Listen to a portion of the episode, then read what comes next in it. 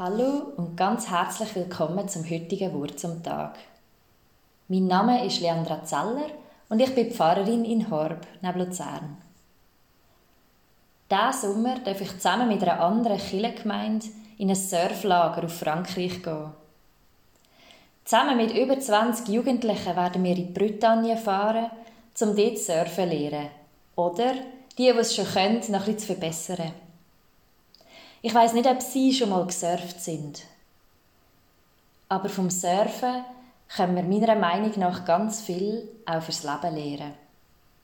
Und wegen dem wird ich Sie in dem August ein bisschen mitnehmen ins Surfen.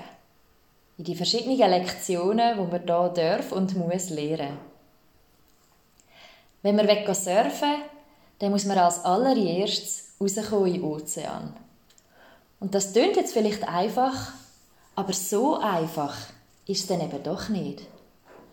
Weil als allererstes muss man rauspaddeln, gegen die Wellen, die kommen Richtung Strand, gegen Strom. Und das ist etwas, was wir aus unserem Leben auch kennen. Manchmal im Leben muss man ein bisschen gegen Strom schwimmen.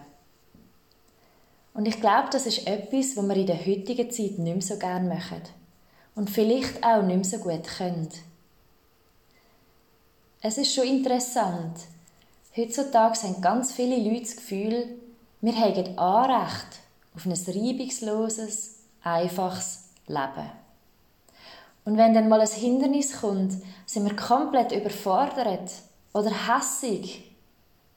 Wieso? Wieso muss das gerade jetzt kommen? Wieso ich?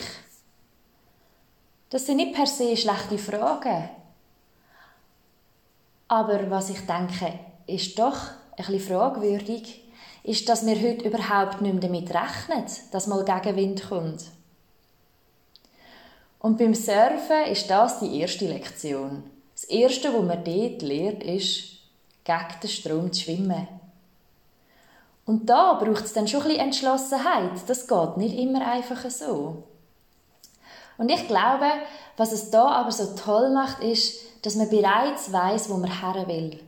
Man hat das Bild vor sich, wie man dann mal eine Welle wird einfangen und wird wirklich können Wellen reiten. Und ich glaube, auch im Leben brauchen wir das Bild vor uns, die Vision. Wo will ich her und wieso? Und dann fällt es uns auch leichter, einmal gegen Strom zu schwimmen.